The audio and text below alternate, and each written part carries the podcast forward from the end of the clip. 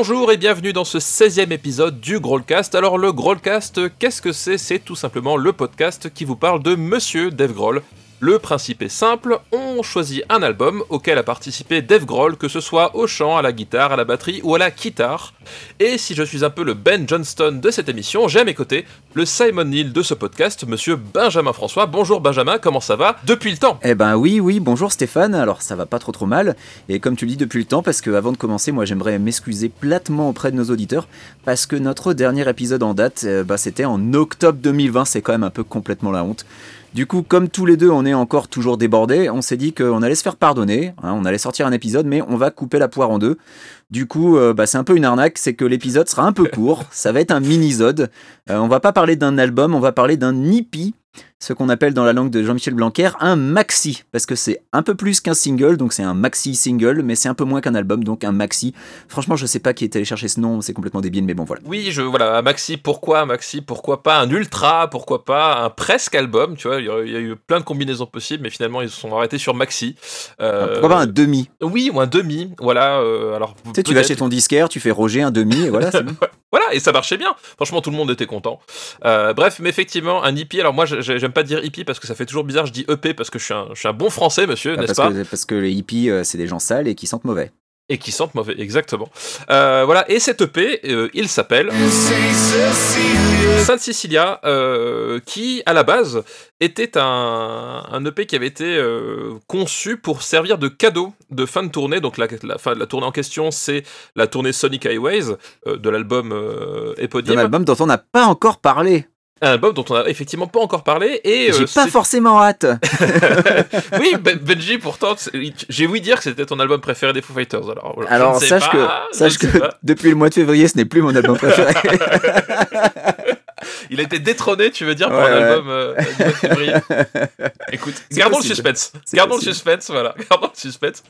Euh, mais il faut savoir que cette tournée Sonic Highways, elle a euh, une particularité, enfin, elle a même deux, euh, qui, qui vont être expliquées assez vite. La première, c'est que cette tournée est devenue le Broken Leg Tour. Pourquoi? Parce que au mois de juin, Dave Grohl décide, enfin non, il décide pas vraiment, mais... Non, il n'a pas trop décidé, je pense. S'il avait pu s'en passer, je pense que. Mais bref, le destin décide pour lui que euh, il fallait qu'il se casse la jambe sur scène en Suède. Euh, alors pour la petite histoire, il est revenu euh, sur scène quelques instants plus tard, pendant qu'en fait les services de secours étaient en train de lui faire un premier bah, plâtre hein, de, de, de voilà, secours une heure, sur la une jambe. heure plus tard en fait, il est revenu, il est allé à l'hosto, il est revenu une heure plus tard et il a fini son concert avec un médecin qui lui, qui lui tenait la jambe en fait. Voilà, qui, qui lui tenait la jambe. D'ailleurs pour la petite anecdote, ce, ce médecin après, il l'a retrouvé quand ils sont revenus en Suède plus tard. Ouais, voilà, une il fait remonter télé. Voilà, il avait fait, il avait fait venir, etc. Donc c'était un petit moment touchant, n'est-ce pas? Mm. Euh, Et euh, donc ça a donné la fameuse le Broken Leg Tour avec cette- ce fameux trône, euh, voilà, comme le, comme le trône de fer, mais le trône des guitares avec euh, voilà le trône avec le logo Foo Fighters et toutes ces guitares autour, euh, qui, euh, qui ces manches de guitare qui sortaient d'un peu partout. Et la deuxième euh, particularité de cette tournée, c'est un tout petit peu moins joyeux, c'est qu'elle était interrompue. euh, voilà, suite aux attentats du 13 novembre 2015 à Paris. Euh, Donc le groupe qui était sur scène à ce moment-là, c'était Guns of, Metal, of Death Metal, donc euh, un groupe, euh, on va dire, copain avec les Foo C'est Fighters. des copains à eux, oui, tout Voilà, à fait. voilà. Tout à fait. D'ailleurs, on retrouve Dave Grohl dans, certains clips de Eagles of Death Metal avec, euh, avec aussi les Tenacious D. ce- voilà, c'est un peu toute cette bande-là. Donc, ils ont été très affectés euh, par, euh, par l'événement. Euh, eux, ils devaient jouer le, euh, le 16 novembre, donc euh, trois jours après, à l'Accor Arena de, Bercy, euh, et le 17 novembre à, la Altony Garnier de Lyon. Donc, ils ont annulé euh, ben, la, fin de la tournée, tout simplement. Euh, moi, j'avais mes billets pour le 17 à, Lyon, et là où finalement le destin a été un peu, un peu vache avec moi, c'est qu'ils ne sont jamais repassés par Lyon depuis. Euh, donc depuis Oui, euh, maintenant, depuis, depuis maintenant 6 ans. Euh, donc ils ont interrompu la tournée et ils l'ont repris, euh, ils l'ont repris plus tard en fait finalement ce Broken Leg Tour. Voilà, ils l'ont repli plus tard aux USA, euh, entre autres. Et bah, moi, j'ai eu la chance de, de voir le Broken Leg Tour ensuite au Forum d'Inglewood. Donc, toujours sur le trône, toujours avec des guests. On a eu Jack Black, par exemple, qui a débarqué sur scène pour pousser un cri et repartir. C'était assez intéressant. Et donc du coup, ce qui devait être un, un cadeau de fin de tournée destiné aux fans, s'est transformé en autre chose. Et Cette autre chose, c'est un, un album proposé gratuitement en téléchargement, un peu en, en, hommage aux, attentats et puis surtout au, pouvoir de, la, de, résilience de la musique, puisque c'est un peu ça qu'il voulait. Euh, il disait voilà, on, a tous été, enfin, en tant que musicien, en tant que fan de musique, et puis même en tant qu'être humain, on a tous été euh, affectés à différents niveaux par ces événements. Euh, nous, on a envie de, de, de prouver que finalement qu'on peut continuer à, à, vivre et à faire quelque chose et on, bah, on décide de partager, parce que là vraiment c'est du partage au sens euh, le plus strict, partager notre musique avec vous avec cette, euh, cette EP qui sort le 23 novembre 2015. Euh, donc cette EP qui s'appelle Sainte Cecilia, sachant que le 22 novembre 2015 c'est la Sainte Cécile, donc vous allez voir, il y a plusieurs connexions.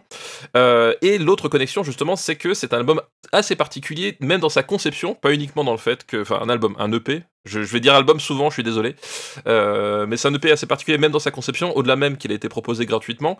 Euh, c'est qu'il a été enregistré dans un hôtel à, Austin, au Texas, donc à l'hôtel Sainte Cecilia, voilà, du coup, d'où le, d'où la récurrence quand même du, du, nom, euh, et qui a été euh, voilà euh, enregistré ben, entre, on va dire, dans une ambiance détendue entre potes, au cours du mois d'octobre 2015, durant deux week-ends en fait, le, le groupe était en, en, en, tournée à ce moment-là. Et le groupe était en festival en fait. le groupe était au festival Austin City Limits, qui se déroule donc à Austin au Texas, euh, et, un truc qu'il faut dire, c'est que euh, donc ils étaient à l'hôtel Sainte-Cécilia. Alors Sainte-Cécile, pour l'anecdote, c'est la sainte patronne des musiciens, donc ça, tombait, quand même assez, ça tombait quand même assez bien. Et euh, il, faut dire que à, tout près, mais vraiment à proximité de l'hôtel, il y avait euh, ce qui s'appelle les Arlene Studios. Donc c'est un studio d'enregistrement euh, qui est entièrement équipé, euh, qui a à peu près tout ce qu'il faut pour enregistrer de la musique, et notamment une console Nive, donc une de ces consoles comme celle que Dave a sauvée à Sound City lors de la fermeture du studio et qu'il a récupéré dans son garage. Donc ça aurait été complètement cohérent d'enregistrer le, le là, mais c'est pas ce qu'ils ont fait parce que Dave Grohl il s'est dit bah non bah écoutez non euh, euh, j'ai envie d'enregistrer dans l'hôtel parce que c'est plus rigolo. Voilà. mais et, c'est littéralement en tout cas d'après ce que euh, ce qu'on les témoignages qu'on a et ce qu'a dit Dave Grohl c'est littéralement ce qui s'est passé. C'est-à-dire que il disait voilà on, on, avait des margaritas qui, qui étaient en train de se faire qu'on était en train de boire. Il y a des potes qui sont venus le soleil commençait à se coucher, on était bien, on était descendu, puis euh, voilà, on a commencé à, faire un bœuf, à faire du bruit, et au bout d'un moment, euh, bah, tout le monde euh, autour de nous s'est joint à la fête, et on a commencé à boire tous ensemble et à faire de la musique tous ensemble. Et du coup, c'est cette ambiance-là qu'a voulu, c'est dans cette ambiance-là que, que, Dave a voulu justement concevoir cet album, et d'où le fait aussi de le faire initialement pour un cadeau de fin de tournée, c'est vraiment, voilà, il voulait faire un album qui, enfin un EP, décidément, je vais pas y arriver, euh, je vais vraiment pas y arriver, un EP vraiment conçu sur la route et euh, voilà, garder cette espèce de, spontanéité, euh, de spontanéité. Voilà, et, il est disponible en téléchargement donc le lendemain de la Saint-Cécile, donc le, qui est le 22 novembre, donc il, il est disponible le lendemain. Il est disponible le lendemain. Et d'ailleurs, il y a eu une, version vinyle qui est sortie un tout petit peu plus tard, le, 19 euh, février 2016, euh, et que vous pouvez trouver d'ailleurs encore aujourd'hui euh, dans le commerce si vous voulez avoir l'album. à prix modique, voilà. Tout à fait. Et il y a une chose qu'il faut préciser, mon cher Stéphane, c'est que la personne qui était la plus impatiente de parler de Sainte Cecilia, bah c'était pas toi et c'était pas moi non plus. Tout à fait, Benchy, oui, c'est pour ça que nous allons accueillir aujourd'hui le James Johnston de ce podcast. Après cette longue introduction, hein, euh, il est resté bien silencieux, c'est très bien. Pour une, fois, pour une fois. oui, parce que c'est ton acolyte du rock togone, à savoir le dénommé Max Besnard. Comment ça va, Max? Alors, pourquoi tu aimes tant Sainte-Cécilia, Max? Eh bah, euh, pourquoi pas Benjamin François? Non, attends, je vais te la refaire. Euh, Et pourquoi pas Benjamin François? La question doit être posée. Les Françaises et Français ont le oh, droit à la vérité. Son meilleur Sarkozy. Euh, non, attends, ok, ok, ok. Je, vais pas. C'est pas l'épisode spécial imitation. Non, c'est un peu raté. Un peu... Non, c'était même pas une imitation. En fait, c'était juste, tu sais, mon, mon, mon, ton un petit peu de, politicien. Euh, c'est juste que j'avais pas ouvert le bon document, mais bon, peu importe. Euh, j'ai d'autres discours comme ça, mais bref. Très bien. Donc tu as des discours de secours pour, euh, pour euh, genre si tu deviens candidat à la présidentielle, des choses qui n'arrivent pas. Oui, c'est ça, voilà. J'avais préparé un discours une fois pour l'Oscar du meilleur espoir masculin pour Bad Buzz 2. Euh, j'ai pas eu l'occasion de m'en servir. J'avais aussi un, discours de prix Nobel de la science pour des expérimentations sur les antivax sur Twitter. J'en fais de temps en temps. Ah oui. bien.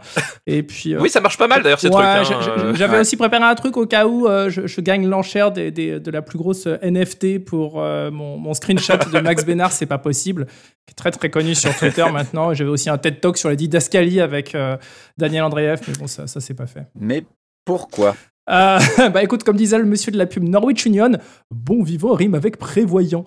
Donc euh, voilà, je, peux vous dire que c'est même la recette de mon optimisme. Euh, si vous avez la... la pub dit aussi papy, je peux lécher la casserole. Hein, exactement, exactement. C'est la, pub la plus gênante de l'histoire de la télévision française, je pense. Euh, C'était quoi la, la, question? Pourquoi tu aimes tant Sainte-Cécilia Ah oui. alors, pour deux raisons. D'abord parce que bah, chaque morceau est, vraiment super, en fait, tout simplement. et puis en plus, il n'y en a pas beaucoup des morceaux, donc ça passe vite et ça passe bien c'est efficace. Hein, il y, a, vraiment juste cette volonté d'envoyer du gros son et de la jolie prod. Et franchement, ça me suffit largement. Et puis la seconde raison, bah, c'est parce qu'il est sorti à une période, on va dire, un petit peu bizarre de, ma vie et qu'il m'a fait euh, bah, beaucoup de bien à ce moment-là. J'avais déjà eu l'occasion dans les épisodes euh, sur 2015 et 2016 de Rocktogone d'expliquer mon rapport à Eagles of Death Metal. Et comme Saint Cecilia a été directement impacté par ces événements, euh, bah, il a pris une saveur hyper particulière pour moi. Et c'est aussi pour ça que j'en suis tombé amoureux quasiment instantanément. Euh, puis il faut peut-être préciser aussi que dans la discographie du groupe, il arrive après Sonic Highways. Euh, voilà, vous l'aviez précisé euh, en, intro. Euh, Sonic Highways qui a clairement pas été la suite qu'on attendait après Wasting Light. ah, c'est un euphémisme. euphémisme, effectivement. Voilà, donc, ce côté, le côté un peu brut de, de, de décoffrage de Saint Cecilia, sans arrière-pensée, pour moi, ça a hyper bien fonctionné. Euh, voilà, je suis un fan de très très longue date des Fighters, hein, depuis la sortie même du tout premier album. Et euh, voilà, j'étais content de réentendre du Foo Fighters version, euh, j'allais dire presque bas du front. Oui, bah effectivement, on va, on va plonger dedans, c'est-à-dire que tu, tu, tu, tu, fais bien de, de, de parler de ce, on va d'évoquer une sorte de retour aux sources parce que on va le voir, c'est un c'est un album qui a que 5 chansons, euh, un EP donc il y a que 5 chansons. C'est un EP, pas un album. un EP. je t'ai dit, je, t'ai dit que je n'y arriverais pas. EP malgré cette, cette, immense intro que vous avez fait tous les deux et que j'ai euh, religieusement écouté. EP, il faut préciser extended play, c'est ça? Ouais. Oui, tout ça. à fait. Voilà. Un maxi dans la langue de Jean-Michel Blanquer, je ne laisse pas de Extended play qu'on ne peut pas traduire en français euh, littéralement, je crois. Bah, qui, qui, qui, serait quoi? Une lecture étendue euh, du disque euh, Voilà, ça, bah, c'est ça, c'est par, par, opposition à un LP qui est un long play, donc les, un album classique. Ouais, ouais. D'ailleurs, ça n'a pas plus de sens en anglais, parce que tu as un long play et extended play, mais extended, ça me semble plus long que long, play, techniquement. c'est là où je voulais en venir, en fait, c'est là où je voulais en venir. ouais. ça, ça, vraiment, putain, le monde de la le milieu du disque, vraiment. Bref, heureusement, le disque est mort. Merci Spotify quand même, non, on peut le dire. Oh, tu peux le dire, tu, as le droit de le dire. Je ne m'associe pas aux propos qui sont tenus dans ce. Tu as le droit de le dire après, voilà. Bon, donc du coup, effectivement, tu, tu, tu as un peu esquissé justement ce, ce, rapport un peu à la, aux autres disques des, des Fighters. Euh, voilà, c'est un disque qui est fait sur la tournée, donc euh, faut voir qu'ils jouent tous les soirs des chansons euh, qui ont parfois, ben, qui ont été sorties l'année dernière, parfois qui ont 15-20 ans d'ancienneté, et ça a influencé un peu euh, finalement la, la, composition de, de, de ce disque-là. Et on va tout de suite attaquer, et eh ben avec le titre éponyme, Sainte Cecilia.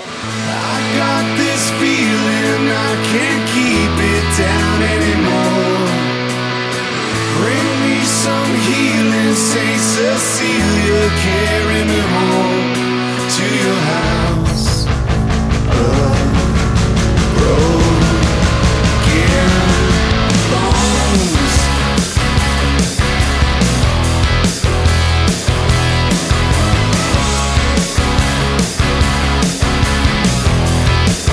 Euh, donc, euh, petite précision euh, de, sur l'enregistrement. Donc, on, a des voix additionnelles qui sont enregistrées par Ben Queller, chanteur multi-instrumentiste pardon, basé au Texas, qui, a priori, mais on n'a pas de source qui confirme, mais du coup, devait être quelque part sur le festival Austin City Limits au moment où ils étaient. même si, a priori, son, son, groupe ne jouait pas à ce moment-là. Mais voilà, je pense qu'un un, chanteur multi-instrumentiste, au moment où il y a un festival pas loin de chez lui, je pense qu'il doit être dans les ben coins. Voilà, lui, je crois qu'il doit habiter Austin ou pas loin. Et il était dans le coin.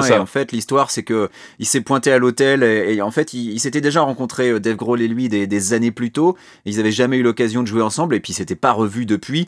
Et puis voilà, il se pointe à l'hôtel, euh, Dave Grohl le voit, fait Hey, amène tes fesses, pose-toi là et puis tu vas, tu vas participer à ma chanson. Je, pense honnêtement que c'est juste comme ça que ça s'est passé. Quoi. Et, je pense, voilà, d'où la citation tout à l'heure de, Dave Grohl qui disait Voilà, on, s'est amusé, on, a bu des coups, il y a des potes qui sont venus. Bah voilà, du coup. Euh, et que dire de Sainte Cecilia? Mais vous allez le dire mieux que moi, que c'est ben, les Foo Fighters by the book, euh, qui, voilà, si parmi toutes les chansons des Fighters, s'il y en a une qui devrait être perçue comme une synthèse de leur son, est-ce que ce serait pas celle-ci? Oui, et, euh, et c'est une des quelques chansons, euh, peut-être même la seule, sur, ce, sur cette hippie EP long extended play, je ne, sais plus, maxi. Bon bref, c'est euh, c'est euh, une des seules, si ce n'est la seule, en fait, qui n'a pas des années d'ancienneté, parce que les autres globalement étaient euh, des, des, chutes, des, des, titres qui n'avaient pas été sur le final cut de plusieurs albums. Mais celle-là, je pense qu'elle est assez récente et j'en veux pour preuve bah, les paroles, les paroles qui disent ramène-moi, amène-moi un peu de euh, de, guérison euh, Sainte-Cécile, ramène-moi à la maison euh, cette maison d'os cassé. Donc bon, on rappelle, hein, Dave Grohl s'est cassé la jambe tout seul comme un grand en scrutant de la scène en Suède quelques mois plus tôt. donc voilà, est-ce que, est -ce que ça, ça ne serait pas une référence directe à cette, à cette anecdote? Donc c'est, tu l'as dit, un morceau très efficace? Pas original pour dessous, mais bien fichu les potes. Hein. Il y a un effet de synthé en fin de riff sur les couplets, c'était avant l'intronisation de, Rami Jaffi en tant que membre permanent du groupe. Euh, mais il y a un truc qu'on remarque immédiatement, c'est la propreté du son et la qualité de la prod. C'est vraiment du super bon taf quand on pense que bah, c'est enregistré dans un hôtel à l'arrache. Euh, il n'y a pas de producteur attaché au disque, mais on sait qu'au mixage c'est un certain James oh, Brown. Oh, The Godfather of Soul, j'adore. Je suis fan. Donc pas ce James Brown, mais euh, un autre, un homonyme qui avait déjà participé à l'enregistrement de With De Nine Inch Nails, donc un disque qu'on avait déjà chroniqué puisque Dave a joué de la batterie dessus. Donc peut-être que c'est là qu'il a rencontré le James Brown en question, peut-être est-ce une coïncidence. Et euh, même si c'est enregistré dans un hôtel, ils sont quand même pas entourés euh, par des Nasbrock, hein, parce qu'au mastering, euh, c'est Emily Lazare qui est une pointure dans le domaine. on peut même dire que c'est la locomotive de cet album. Voilà, petite blague euh, Garcin Lazare, merci Max. Euh, elle, avait, euh, elle avait gagné un Grammy pour son travail sur l'album Colors de Beck en 2018. C'est la première femme de l'histoire à gagner un Grammy dans la catégorie mastering. l'album Colors de Beck qui était coproduit par Greg Kurstin qui a produit les derniers albums des Foo Fighters. Donc tout est. Ouais, net. Euh, sinon, oui, un morceau, morceau très très efficace. Hein, je ne vais pas vous contredire là-dessus. Euh, je dirais pas pourtant que c'est un morceau simple parce que ça reste quelque chose d'assez euh, d'assez arrangé, même très arrangé. Euh, classique Dave Grohl, j'ai envie de dire. Hein, les guitares qui se mélangent dans, dans les trois côtés. gauche, droite et centre, comme d'habitude. les riffs qui s'enchaînent hyper naturellement. Et puis, il y a presque deux refrains différents, en fait, comme si Grohl n'avait pas pu choisir entre deux mélodies qu'il avait kiffé pour, pour ce morceau. Euh, le pré-refrain sonne vraiment comme un refrain, je trouve.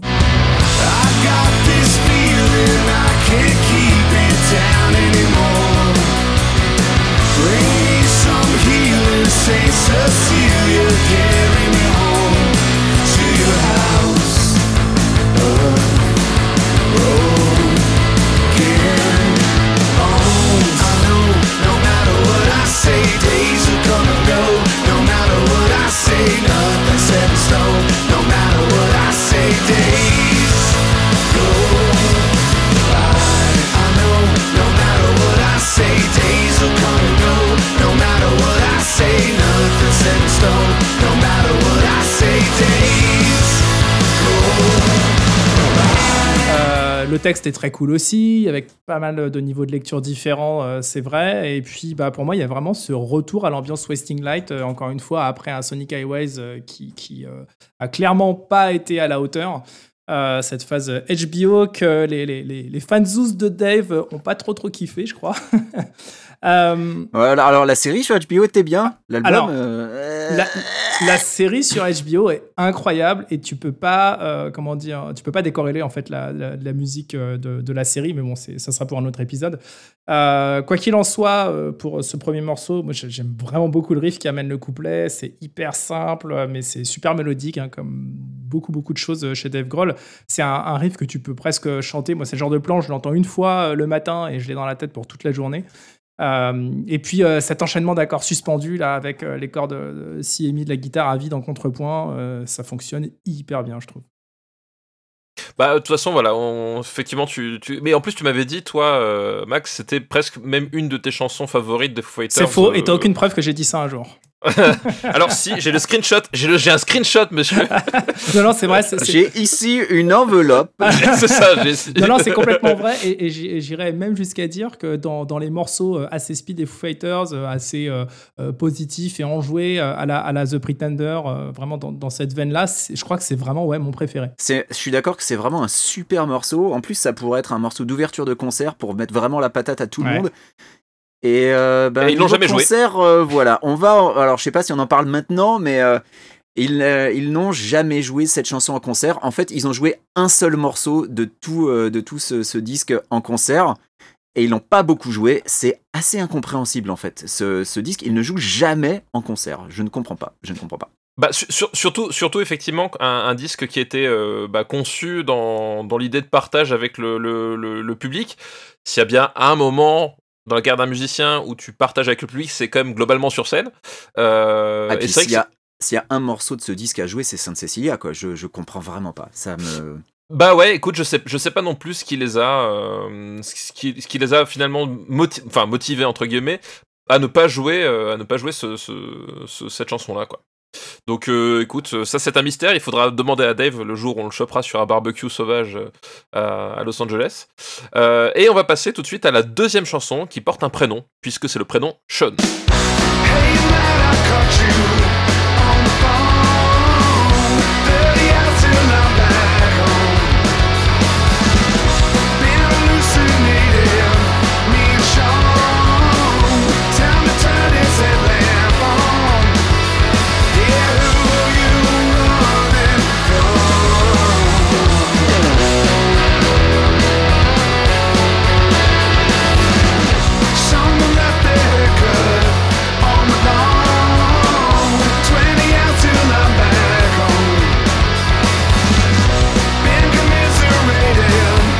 Je sais pas de quand date ce morceau, mais il me fait pas mal penser à No Way Back, euh, donc qui est une chanson de Honor, donc qui date de 2005.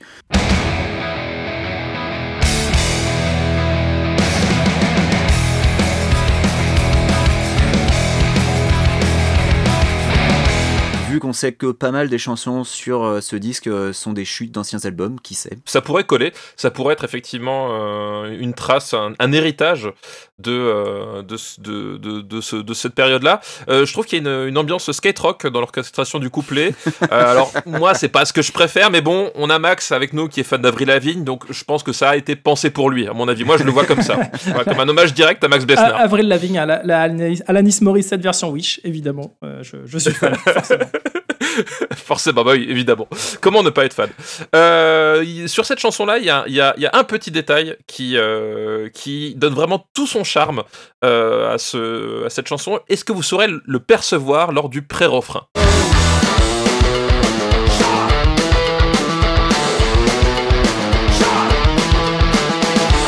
La cobelle! Sean! La cobelle! Sean Voilà. on est...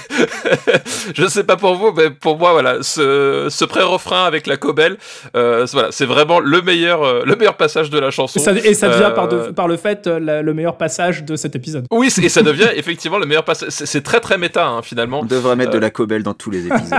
mais c'est clair, c'est clair. faudrait faire, faudrait faire un épisode spécial cobelle en fait, où voilà, on ramène nos meilleures cobelles. Alors j'en ai une, mais elle, elle, est à la cave, donc je pourrais. Bah, non, mais sinon toi, t'as une vache pas loin. Tu peux aller euh, taper directement. Euh, c'est plus pratique pour toi. Et c'est vrai que moi j'ai des cobelles partout. J'en ai à ma batterie, mais effectivement, il suffit d'aller dans le champ d'à côté. Et j'ai toute une variété de cobelles. Tu sors de euh, chez toi, tu as un assortiment. Tu peux faire du, du métallophone sur des cobelles. exactement, exactement. Faut juste un peu courir entre les vaches. Bref, les paroles euh, sont vraiment complètement débiles euh, et euh, rappellent un peu celle de This is a Call en fait en matière de débilité. Notamment ce passage où il dit quelqu'un a laissé sa coupe de cheveux sur le gazon. Et sinon j'ai bu du poison juste pour le fun. Voilà. Tranquille. Alors moi j'ai envie de dire c'est justement parce que ça sonne comme comme bah, This is a Call ou, Good Grief ou voilà des, morceaux du premier album que moi ça m'a parlé aussi tout de suite Sean c'est je crois que c'est mon deuxième morceau préféré de l'album. Ça tombe bien, il arrive en deuxième. Euh, mais ouais, et, c'est une prise chaude. Hein. Le premier album des Foo Fighters, c'est aussi leur meilleur. Donc forcément, comme Sean lui rend hommage, bah moi je suis fan. Effectivement, euh, Max. Euh, effectivement, c'était une prise chaude. c'était une prise chaude, effectivement. Non, mais en plus, c'est une prise chaude que je ne suis pas loin de partager. Ah donc ah comme quoi, je, pense qu'on aime tous les trois le premier album de toute façon, donc il y a pas. de... Voilà, effectivement, ce n'est pas ici que tu trouveras matière à la polémique. voilà. Ah, donc cesse tout de suite. C'est ça que tu cherchais, hein Mais oui, complètement. Mais évidemment, il cherche la bagarre. il cherche la bagarre. Euh, moi, en termes justement, en termes d'inspiration, le, la mélodie à la fin du euh, à la fin du pont, justement à la fin de ce pont avec la cobelle, euh, je trouve que ça fait vraiment chute de Fist and the Famine qui était donc sur Sonic Highways.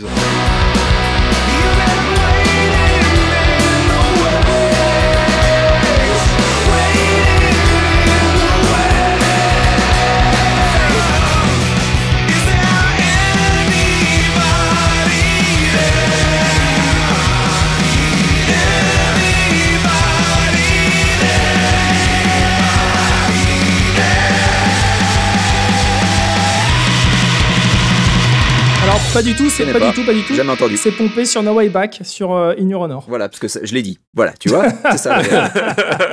Euh, et c'est donc, euh, on le disait juste avant, c'est la seule chanson de tout ce disque à avoir été jouée live, si j'en crois à notre partenaire setlist.fm, hein, qu'on utilise régulièrement pour ce genre de statistiques.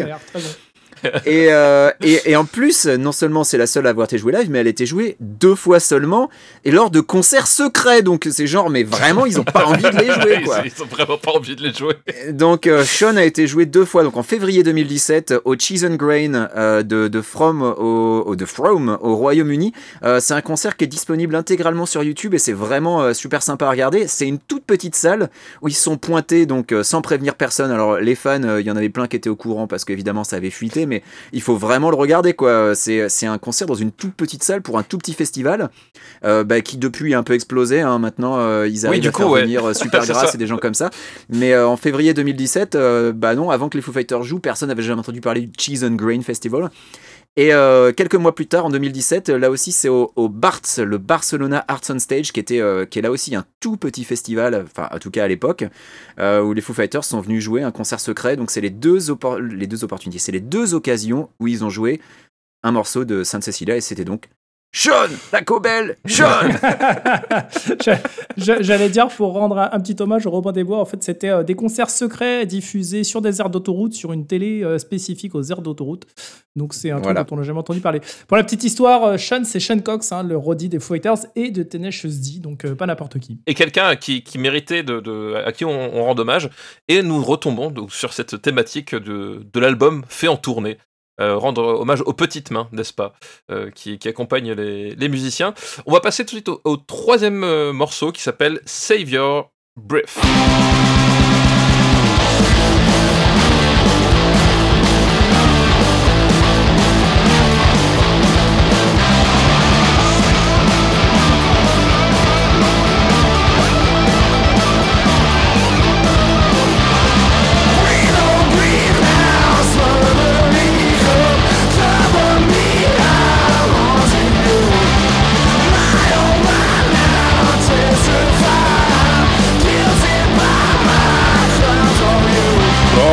c'est une chanson de Motorhead. Hein.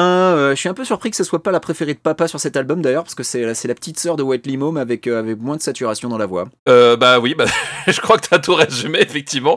C'est White Limo, et c'est peut-être un peu le souci, on va dire, parce que, voilà, White Limo, c'est quand même une chanson qui est, qui est vraiment dantesque. Hein, c'est la chanson qui ouvre, enfin, pas qui ouvre, mais qui se trouve dans la première partie de, de Wasting Light, et qui, voilà, qui quand même envoie du bois sérieux, qui, a, qui fait partie des moments forts de, de, de cet album-là, qui est un album qu'on apprécie assez tous les trois, je crois. Hein, Ouais, euh, ouais, il me oui. semble, Wasting Light. Bah, Wasting Euh, Light, c'était vraiment l'album du retour en grâce euh, quelque part après, après d'autres albums qui étaient, euh, on va dire, euh, mi-figue, mi-raisin, même si j'ai un peu, j'ai beaucoup de sympathie pour In Your Honor et la, la- la- la tentative qui est faite, mais Je crois que t'allais dire que t'avais beaucoup de sympathie pour les figues ou les raisins, donc en fait je comprenais pas où tu voulais. je, je comprenais pas où tu aussi, voulais en venir. aussi, je, voilà, je n'ai, je n'ai pas de haine pour Tu- Tu, n'as pas de haine. Mais euh, ceci étant dit, effectivement, le, côté White Limo bis, ça a aussi son, ses avantages. Le principal, c'est que ben, euh, ça fait quand même quelque chose de très efficace. Euh, voilà, le, riff, il fait vraiment le taf, ça va vite, ça cogne, ça fait pas de prisonnier. Voilà, Max parlait tout à l'heure d'un album un peu bas du front. Bah, effectivement, là, on est, complètement le- le contrat est rempli à, à fond les ballons, quoi. Ouais, bah, j'ai pas grand chose à ajouter. hein. Ça sonne euh, globalement comme du rock euh, de la fin des 70s. Ça se prend pas la tête. euh, voilà, Dave Grohl qui s'arrache la voix avec un cri super épique juste avant le solo de gratte d'ailleurs. Qui, solo de gratte qui lui-même sonne presque comme du, du Van Halen ou du Ted Nugent. euh, Ah, le euh, groupe préféré de papa. alors, Van Halen, le guitariste, C'est pas faux. le groupe. C'est hyper sauvage, de là, donc euh, le contrat est rempli pour moi sur ce morceau. Euh, et puis toujours ce même constat, hein, chaque morceau de cette EP, de toute façon, ça, ça cite ou ça rappelle en tout cas une phase précédente du groupe. hein. c'est presque, euh, j'allais dire, une porte d'entrée idéale euh, pour quiconque euh, n'aurait pas encore euh, creusé la discographie des Foo Fighters. Euh, Il y, a, aussi euh, ce, côté euh, hyper, comment dire, ouvert et contrasté. C'est vrai que c'est un peu un assortiment saveur découverte en fait. Tu, tu, tu pioches un morceau et un morceau est représentatif d'une période des Foo Fighters. Ouais, c'est ça, mais c'est peut-être pour ça aussi qu'il s'appelle Saint Cecilia en fait. Il rend, il rend hommage à la musique de façon, euh, de façon générale et euh, il y a, y a peut-être aussi ce truc un peu méta quoi. Bah, je, je, je pense qu'effectivement il y a, y a peut-être un, un, aspect méta. Je sais pas s'il est vraiment réfléchi euh, en, en, tant que tel, puisque voilà, le, le, le en, tant que, en tant que vraiment euh, méta, méta EP, mais c'est vrai que voilà, on est passé par trois, trois chansons, trois ambiances différentes. Euh, là, voilà, on a passé l'accélérateur pour, pour aller sur le, sur le terrain de, de, de Motorhead. On avait aussi parlé notamment de Probot, où, où euh, bah, Dave Grohl avait fait un duo avec son, son idole Lady, Lenny Kilmister. Euh, Lady Gaga. Lenny Kravitz. Lenny Kravitz. Son idole Lady Marmalade. Lady Marmalade, c'est ça exactement. Et puisque justement on parle voilà de. Ah non, Lady bah, Lesty. Putain, excusez-moi, je suis. Oh, wow. cette Oh là là, ça, ça, ça, ça c'est non, ça c'est non. Voilà, tu vois. C'est là que nos chemins se séparent, Benji. Je voilà. Oh. Je fais le prochain Goldcast avec Daniel Andreev. Je euh, quitte. C'est tout. je quitte. Euh, non mais puisque là on parlait justement de trois salles, enfin trois salles, trois ambiances, et ben ça continue avec le, le quatrième morceau qui effectivement euh, s'appelle Iron Rooster et qui présente une autre facette encore du son des Foo Fighters.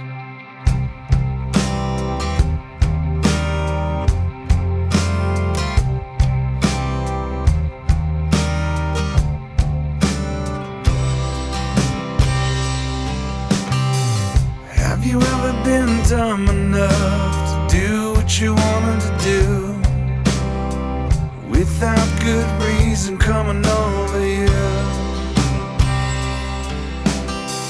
Have you ever been young enough to feel Alors, selon certaines sources, euh, sur ce morceau, il y aurait une participation de Gary Clark Jr., ce qui pourrait être logique puisqu'il jouait à Austin City Limits, euh, euh, qu'on sait qu'il était à l'hôtel San Cecilia. Mais d'après euh, un livre spécialisé dédié aux enregistrements des Foo Fighters, donc on est quand même allé chercher des sources assez pointues. Oui, c'est vraiment intitulé... spécifique. Hein. C'est ah, très spécifique. très, très euh, spécifique. Un livre intitulé Seven Corners en référence à une autre chanson dont on va parler très prochainement, teaser. Iron Rooster aurait été enregistré au studio 606 West, donc à Northridge en Californie, donc chez Dave. Euh, donc c'est assez curieux, donc je, je, ne sais pas où est la vérité. Elle est ailleurs, elle est ailleurs Benji. Elle est peut-être, euh, comme mon, tailleur est riche d'ailleurs. Euh, un enregistrement pour remplacer un morceau nommé Fuck Around, qui lui a été enregistré à Austin, mais qui ne finira pas sur le disque. Donc, euh, bah ouais, écoute, euh, je ne sais pas. En tout cas, Iron Rooster en lui-même, c'est un morceau euh, assez lent et cool, limite shoegaze, qui, qui fait office de respiration avant un final qui sera un peu plus énervé. Iron Rooster qui est apparemment assez mal aimé par la critique. Hein. Lors de mes recherches, je me suis rendu compte que globalement, toutes les critiques étaient super positives sur San Cecilia, sauf Iron Rooster, que globalement tout le monde disait non, c'est le point faible. Mais moi je. Alors, alors, juste, euh, quel était l'argument pour dire que c'était le point faible? Honnêtement, euh, généralement, ça, ça, argumentait assez peu. Ça disait juste, ça disait juste que c'était faiblard en fait par rapport au reste. c'est complètement nul. Je... Bah la critique musicale, hein, mec. Ouais, Qu'est-ce que je te dise moi bah, Moi, moi, je trouve ça. C'est vrai que moi, c'est pas mon. C'est le morceau que j'aime le moins sur le sur le disque. Je trouve assez anecdotique. Après, euh, après le, le, le c'est propre, elle t'a fait là, mais euh, voilà, je, je, je suis pas, je suis pas archi dingue de l'orchestration, notamment du refrain.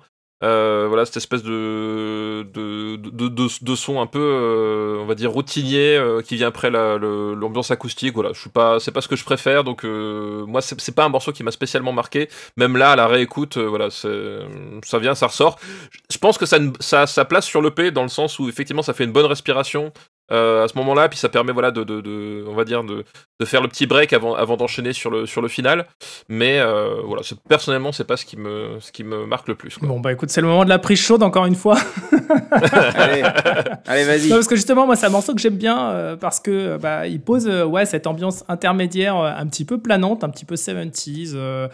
Il donne à l'EP une, une, vraie dynamique quand même. oui, mais je, je pense qu'effectivement en termes de structure, ça justifie complètement en fait. Bien sûr. Je, voilà, il a, il a, vraiment complètement sa place dedans.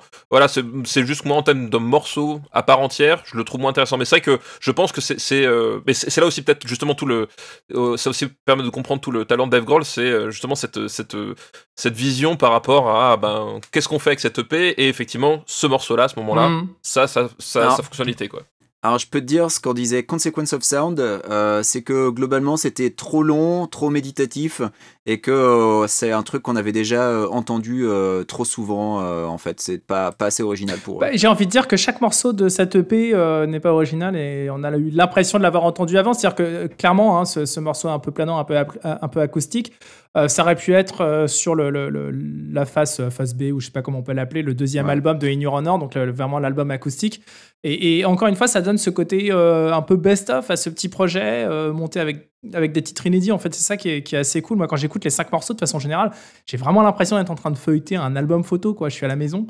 Euh, et puis bon, alors après, plus spécifiquement sur ce morceau, je, vais faire un peu mon, mon, heure de, musique, mais y a la progression d'accords sur le couplet, elle est vraiment cool en fait, parce que ça passe, euh, voilà, je, vais rentrer euh, très rapidement dans, quelques petits détails, mais Do majeur vers Mi bémol majeur. En langage technique, ce genre de progression, ça s'appelle un médian chromatique. En fait, pour la faire simple, les deux accords ne sont pas censés se suivre si on se base euh, sur euh, les, les- les règles pures et simples et, et basiques de la musique. Euh, tout simplement parce que le premier Ouais, mais, accord. ouais, mais, eh, oui. Max, la première règle c'est qu'il n'y a pas de règle. La première règle, c'est qu'il n'y a pas. et- Exactement, exactement, c'est ça. très bon, très bon. Ce, premier accord de Do majeur, il implique que le, second, donc le mi bémol majeur, ne doit pas être dans la même tonalité. Euh, C'est pas le même groupe de notes, en gros.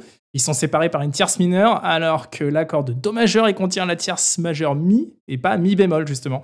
Donc leur seul point commun, en fait, à ces deux accords, c'est euh, la note de sol. Euh, et c'est justement la note qui, qui fait la transition dans la mélodie de chant en fait, de Dave Grohl. Euh, c'est celle qui chante euh, plus précisément sur le mot enough. À chaque fois qu'il chante enough sur le couplet, en fait, les deux notes qu'il y a sur enough, euh, c'est justement ce sol qui, fait la transition entre les deux accords.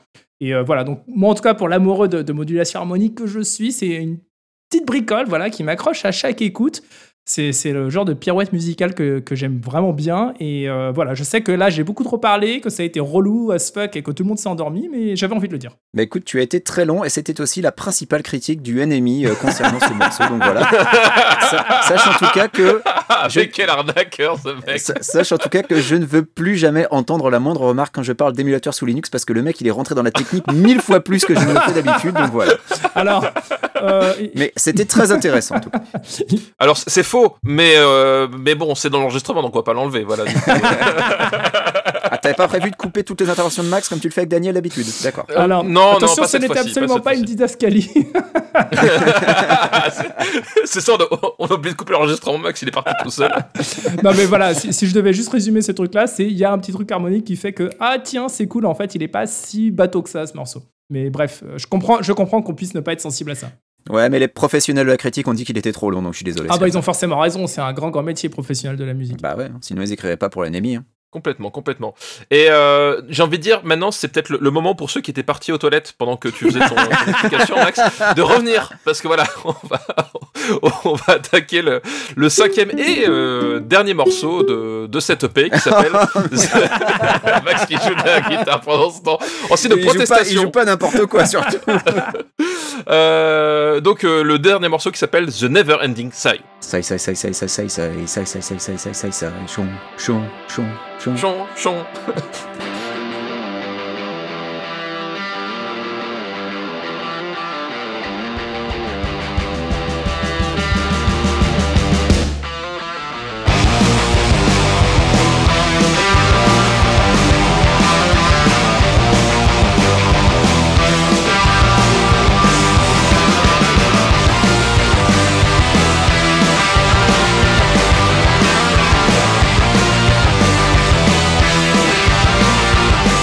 Morceau démarré en 1995 d'après mes recherches, euh, mais euh, potentiellement jamais terminé. Hein, Bah la initialement preuve que si, puisque la preuve que si, puisqu'il est sur cette EP. c'est complètement nul ce que tu viens de dire. Heureusement qu'on heureusement qu'on le coupe au montage. lui, hein. Ouais, non mais. Mais, euh, M- m- je, je sais, Benji, t'inquiète pas, ignore-le, fais comme s'il n'était pas là, ça, ça, va bien se passer. mais parce qu'en fait, donc initialement intitulé Seven Corners, mais ça serait un nom temporaire utilisé pour d'autres morceaux, un working title comme on dit. Euh, donc voilà, un nom qui viendrait euh, des, euh, de, de, de la zone des Seven Corners de Fairfax en Virginie, euh, là où Dave Grohl a, a grandi quand il était, quand il était euh, minot. Euh, donc un morceau qui aurait été retravaillé à plusieurs reprises puisque Dave a essayé de le finir pour, alors attention, The Color and the Shape, There is Nothing Left to Lose, In Your Honor et Wasting Light. Donc une longue gestation. À chaque fois ils ont essayé et à chaque fois ça foirait. Euh, Dave avait un riff, mais il n'arrivait pas à en faire une chanson. Et en fait, après Wasting Light, il pensait complètement l'abandonner. Et puis, bah, finalement, il a retenté le coup une dernière fois. Et, et cette fois-ci, c'était la bonne, puisque euh, du coup, la chanson est sur le P. Et c'est amusant justement de savoir que c'est un, c'est une chanson qui, remonte quelque part à, à 1995 ou autour de 1995, euh, puisque voilà, quand on s'attarde un peu sur les paroles de, ce- de ce morceau, Dave nous parle du fait que les relations avec les autres, c'est parfois un peu compliqué à, à- gérer.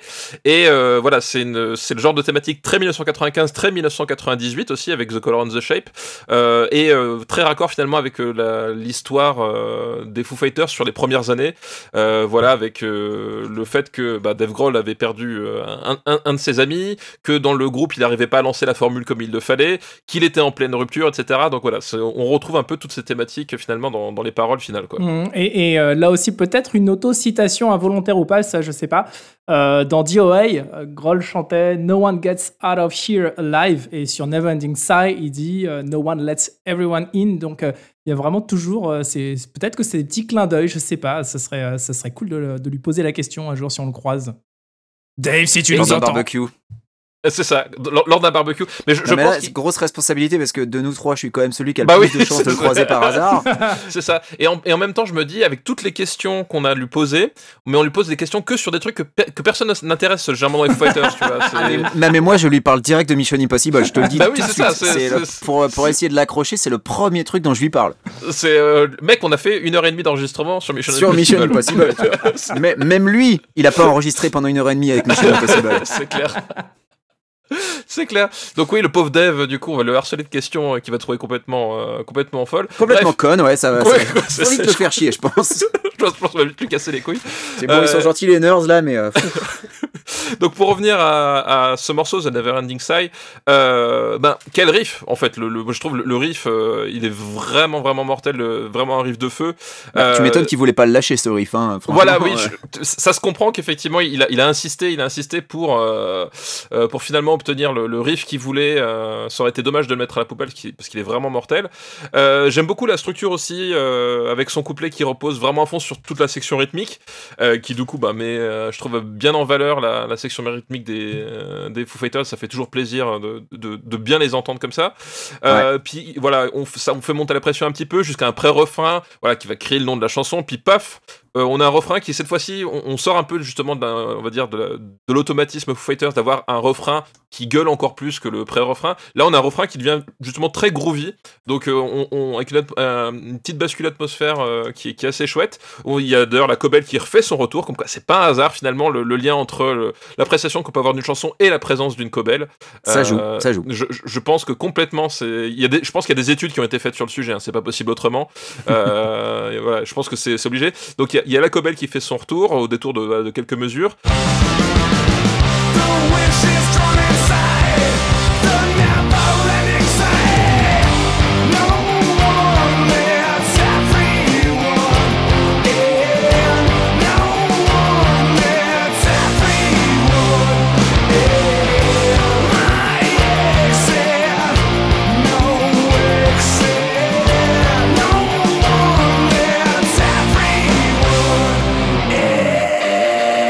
J'aime bien aussi justement en- entendre un peu ces, variations parce que les, les fighters avec le, le temps c'est devenu une, une formation assez imposante on va dire à l'échelle du, euh, de, du- de la composition classique finalement de, de ce qu'est un groupe de rock puisqu'ils ont fini par être six euh, musiciens permanents.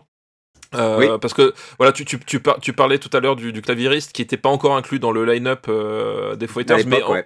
Mais en réalité, il jouait avec eux régulièrement euh, et déjà sur cette, sur cette tournée-là. Donc en oui, fait, voilà, il était déjà avec eux en studio, il était régulièrement avec eux en tournée, donc euh, globalement c'était euh, c'était juste une histoire de de paperasse, administratif, pour en, voilà. pour en faire un membre permanent. c'est administratif, donc c'est des formations qui sont quand même assez importantes. Et justement, il y a, il y a- ils ont parfois cette, euh, un peu ce, ce gimmick de, de, de mur de son où euh, finalement tout le monde balance la sauce en même temps et ça fait euh, voilà, une espèce de gros mur de son. euh, Bah quand t'as Euh, trois guitares aussi, ça joue. Bah voilà, exactement. Et, euh, et là, justement, j'aime bien que cette structure qui permet à chacun de bien s'exprimer, avoir son petit moment, etc. Euh, et, chacun qui fait finalement vivre ou évoluer la chanson à, à sa façon. Euh, notamment la, la partoche de Taylor Hawkins que, j'aime beaucoup sur, ce, sur, ce, sur ce, cette chanson-là. Euh, voilà, avec l'utilisation des, breaks pour les transitions. Euh, c'est vraiment une partoche qui est en constante évolution. On évite un peu le, le, côté, le, le, côté qui peut être un peu mécanique parfois de, bah, de, de, la chanson rock. Puis j'aime bien aussi voilà, de, finir sur le, sur le solo de Chris Shiflett. Je trouve que ça fonctionne bien. Il a mixé uniquement à gauche. Ça fait un côté assez 70s. On parlait tout à l'heure justement de, des racines 70s sur Save Your Breath. Euh, je trouve là aussi justement, alors pas les mêmes influences parce que là ça fait pas trop Motorhead, mais ça fait plus une, influence 70s rock classique on va dire. Et je trouve, je trouve la, note assez intéressante de justement ce, solo de Chris Shiflett pour conclure cette EP parce que finalement c'est là-dessus qu'on termine sur ce, pont musical et cette, et cette guitare quoi avec un ton assez on va dire étrangement positif parce que je dis étrangement parce que les paroles c'est pas une chanson qui voilà c'est une chanson qui, qui parle de, du fait que parfois les, les, autres nous cassent les couilles. Un peu comme ce podcast hein, je veux dire euh, on a invité Max mais euh, bon voilà. Euh, personne n'était content même pas Max mais bon voilà c'est écoute il est venu quand même. Heureusement, heureusement, que c'est bien payé hein. c'est ça on, on, heureusement qu'on se fait des ronds. Non mais blague, blague, à part effectivement ça, ça, donne un côté assez positif pour finir cet album en termes de tonalité. Je trouve ça justement assez, euh, on va dire, euh, astucieux ou en tout cas judicieux d'avoir fini l'album sur ce, sur ce solo-là. Quoi. Alors, euh, c'est pour moi le moment de la prise chaude, une fois n'est pas coutume. euh, non, bah. Fait... Pourquoi on a invité lui Je sais pas. non, non, non, mais attends, attends Il va attends. commencer par donc je pense que tu as complètement tort. Attends, j'ai peut-être peut un argument qui va faire pencher la balance de, de l'autre côté. Alors, effectivement, le morceau est mortel, ça je dis pas le contraire. Il aurait largement mérité sa place sur Wasting Light, à mon avis.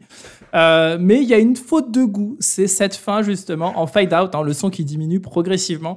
Moi, je trouve que c'est hyper dommage parce qu'une vraie conclusion bien marquée, ça aurait fait le boulot de façon beaucoup plus efficace. Et je... Eh ben, je suis d'accord. Ah, le ben fade voilà. out, pour moi, c'est la solution de facilité du mec qui sait pas Exactement. finir un morceau. Et je n'aime pas ça du tout. Exactement. Et justement, une section instrumentale pour laisser un peu plus d'espace à Chris Shiflett, ça aurait été hyper cool. Parce que là, on entend le début d'un solo qui est effectivement bien, bien furieux, bien vénère. Mais t'as à peine le temps de, de, commencer à plonger dedans que ça, il y a le son, il commence déjà à diminuer. Alors, tu te retrouves à pousser le son comme un porc sur, la, sur la, la, le, le, système, le système audio. Et ça sert à rien parce que de toute façon, le son s'en va. Euh, et, et, je trouve que pour un EP qui est censé rendre hommage au pouvoir de résilience de la musique, euh, c'est un peu fort de café Malongo, hein, comme dirait, euh, on dit, dire, comme on dit dans les cercles russes on... de la place de Paris. Euh, comme on dit dans les villes la nuit aussi. c'est ça. Non mais Sainte Cecilia, la sainte patronne des icos, quoi. Je veux dire, tu coupes le solo de gratte et tu fais pas une vraie fin d'album. Pour moi, c'est un ratage total. Et alors, alors j'irai pas jusqu'à dire un ratage. Non, cette fin, cette fin, beaucoup... cette fin est un ratage. Ouais, voilà. Oui, voilà, c'est ça. J'aime beaucoup le morceau, mais c'est vrai que cette fin, c'est quand même, c'est quand même du gâchis, quoi. Et euh, c'est comme s'ils avaient opté pour cette solution de facilité, histoire de finir ce morceau une fois pour toutes et, euh, et de se dire ça y est, c'est fait, c'est plus à faire. Alors tu sais quoi tu vois, on va, on va pas réessayer de le faire à tous les albums, mais, euh, mais voilà. Je, je, crois que ça soulève à mon avis une autre question épineuse, c'est avait, avait-il seulement une fin? Et peut-être que c'était ça le vrai problème de ce morceau, c'est qu'il a jamais trouvé comment le finir. Et là, il s'est dit, bah, tant pis, je le finis pas, allez. Ah ben, ben, voilà, mais entre deux questions ce qu'il vient de dire en fait. je lui demanderai. Voilà. euh, non, mais effectivement, c'est vrai que le, le voilà, ce, ce, fade out est vraiment dommage. Euh, mais après, effectivement, on, on, on, peut choisir aussi de, de, de se dire bon, est-ce est-ce qu'on est-ce que vous auriez préféré qui ne sortent jamais la chanson plutôt que le fade out. Moi, je, je, dis, vu le morceau, en fait, vu le riff, euh, vu la qualité de la chanson globale, effectivement, bon, tant pis le fade out. Et, et en fait, le vrai regret là-dedans, c'est pas tellement le fade out, c'est que pourquoi tu joues pas ça sur scène, en fait? Ouais, c'est vrai. Euh, parce que là, ton fade out, tu ouais, peux pas le aussi, faire. Ça, ça aussi, c'est vraiment une vraie et, déception, quoi. Et effectivement, la, la, voilà, pour moi, le, le, le vrai problème, c'est pas tant le fade-out, puis effectivement, est une solution un, un, un, peu facile et un peu dommage pour un morceau qui, qui vraiment tabasse, euh, tabasse bien comme il faut. Euh, c'est surtout, bah, du coup, ouais, euh, joue-le sur scène, mec. Et voilà, on, là, enfin, on aura le, le Never Ending Sigh qu'on qu mérite. Voilà, et, et, au lieu de ça, on a quoi là, Du Medicine at Midnight et du DJs, quoi. ah, ah, ah, ça balance les prix chauds, ça balance. Ah, tu veux, ne, mais tu, veux, je, tu veux que je balance, tu veux que je balance J'ai trouvé DJs meilleur que Medicine at Midnight. Pa, pa, pa, pa. Ah, bah, je sais pas, je l'ai pas écouté entièrement. Pa, pa, pa, pa. Après, je pense que je le réécouterai jamais. Je pense que je le réécouterai jamais, mais, mais j'ai trouvé ça mieux. ne, ne, gâchez pas toutes vos munitions maintenant, messieurs. Mais voilà, c'est. Bon, avant de conclure, je voudrais qu'on reparle donc de Fuck Around, ce morceau que j'ai mentionné euh, précédemment. Euh, c'est un morceau qui a été mentionné pour la première fois par Dave en 1998, donc autant vous dire que ça date. hein, donc c'était juste après The Color and the Shape, euh, qu'il a finalement pas enregistré ni sur There Is Nothing Left to Lose ni sur One by One, qu'il a tenté d'enregistrer en acoustique en 2005 sur In Your Honor et euh, qui était présent sur des plannings de pré-prod pour Wasting Light et qui, une fois de plus, n'est pas sur le Final Cut. Et donc, ce qu'il faut savoir, c'est que il y a eu un enregistrement effectué de ce morceau Fuck Around sur Sainte Cecilia avec des arrangements très simples. euh, Dave à la guitare acoustique, euh, Rami Jaffi au piano. Et finalement, la chanson n'est toujours pas incluse, le groupe décidant qu'elle n'était pas prête. Et bah là, c'est encore un truc dont je vais parler avec Dave si je le rencontre, et, et j'ai une idée pour lui. Dave, un fade-in. Hein? Hein? Hein, Personne n'y a pensé à celle-là, mais un fade-in.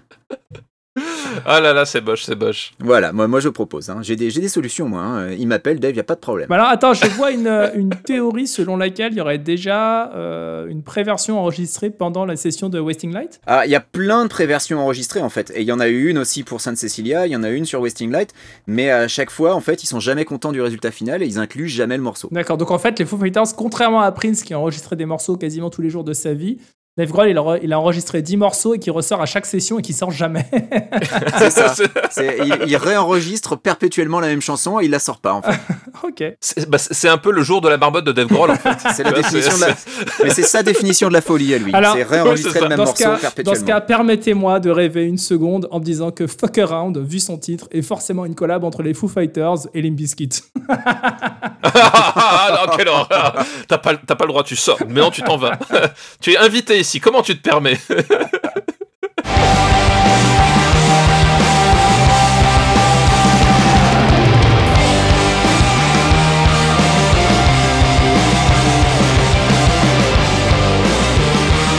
Et bien voilà, nous voilà à la fin de ce 16e euh, épisode. On a quand même réussi à tenir un certain temps. hein, voilà, on- on- les, les paris étaient sur un quart d'heure euh, au, dé- au départ, et, finalement on a fait plus long. Euh, bah messieurs, je vous, je vous remercie d'avoir participé à, à cet épisode. euh, voilà, sur cette EP qui a le bon goût d'être gratuit et a quand même le bon goût d'être vraiment bon. Globalement, même si on a chacun nos préférences et, nos, et le- les morceaux qu'on affectionne, je crois qu'on on, on est tous d'accord pour dire que c'est quand même un, un super disque et que ça aurait vraiment, vraiment été dommage que justement cette chanson qui n'a- n'arrive jamais à terminer, que celle-ci ne les termine pas, parce qu'il y a vraiment des trucs très très cool. Euh, et encore une fois, voilà, moi, mon vrai regret finalement, c'est pourquoi tu joues pas ça en live, euh, parce que t'as quand même de matière à avoir des trucs, plus que, voilà, quitte à faire ta ta tournée in Midnight, tu remplaces toutes les chansons que tu, de Midnight que tu veux mettre dans ton, dans ton setlist par euh, celle de, de Sainte Cecilia et tout le monde sera content. Je- J'en prends le pari. J'en prends le pari devant vous. Voilà, messieurs, bah, je vous remercie beaucoup. Je vous dis ben, Merci à la prochaine. toi. Mais oui. Voilà. Merci Max d'avoir participé. C'était un plaisir, comme toujours. Euh, Max, euh, écoute, euh, on, on- on vous retrouve tous, euh, tous les deux, ben, sur, sur Octogone, puisque Octogone Reloaded euh, est en cours actuellement dans cette année 2021. Est-ce que tu veux bien expliquer le, le principe à nos auditeurs qui ne connaîtraient pas Bon, n- Oui, parce que moi j'ai rien, j'en suis à mon quatrième épisode, j'ai toujours rien compris au principe. hein. Alors c'est très simple. Rocktogone, c'était en 2020. Chaque semaine, euh, on faisait s'affronter deux albums d'une année choisie entre 1970 et 2020. Et à la fin, il devait en rester qu'un sur les deux. Ça nous a fait une playlist à la, à la fin de l'année, enfin à la fin de la saison plutôt, de 50 et quelques albums, 50, euh, 51 albums. Et euh, on a décidé cette année qu'on allait tous les éliminer pour n'en garder qu'un seul. Donc on fait un épisode par mois dans lequel on élimine 5 albums parmi une liste de 6 qui sont envoyés par nos auditeurs et auditrices basés sur ce fameux Rocktogone Hall of Fame. C'est hyper compliqué ce que je viens d'expliquer, mais moi je comprends. Mais moi aussi, c'est très clair dans ma tête. hein. Vraiment, c'est très très clair dans ma tête. Euh, mais l'id- l'idée, c'est que on, tous, les, tous les albums que vous adorez et qu'on a sélectionnés, vous vous dites ça y est, c'est bon, ils sont dans le Rock'n'Roll of Fame, on va tous les virer. Et on va en garder qu'un. Mais Voilà. en fait, on se base sur la promesse initiale qui était à la fin, il ne doit en rester qu'un seul. Donc à la fin de l'année, il en restera qu'un seul. Ça sera le le meilleur album de gros son entre 1970 et 2020. Il n'y en aura eu qu'un seul. Ce sera l'album ultime de Gros Son. Et c'est comme ça. Et la règle, c'est la règle parce que euh, sans la règle, nous ne sommes que des animaux, rappelons-le. Exactement. D'accord, d'accord, très bien. Bah écoutez, ce sera donc ce sera Gold Cobra, c'est ça, si j'ai bien suivi. Et, et je pense qu'effectivement, on ne pouvait pas trouver meilleure note de conclusion que, que cette intervention de Benji sur Gold Cobra. Euh, pour ceux qui ne savent pas, on vous... enfin non, on ne vous encourage pas à l'écouter. Non, on vous sur, encourage euh, pas à googler Gold Cobra ou à chercher sur YouTube ou sur Spotify ou nulle part. Non. Euh, Mais bref, euh, bah merci messieurs, c'était un véritable plaisir. On se retrouve bah, très bientôt, j'espère, un... Peut-être dans un an. peut-être dans un an. Voilà. Alors, attends, euh, faisons le calcul. On, on se retrouve dans un an pour parler de Play. Ça durera 15 minutes. Comme Play. J'allais dire octobre 2020, euh, juillet 2021. Ouais, c'est ça, on se retrouve en 2022. hein. Voilà, globalement. C'est ça, exactement. Allez, bah merci à tous et ciao.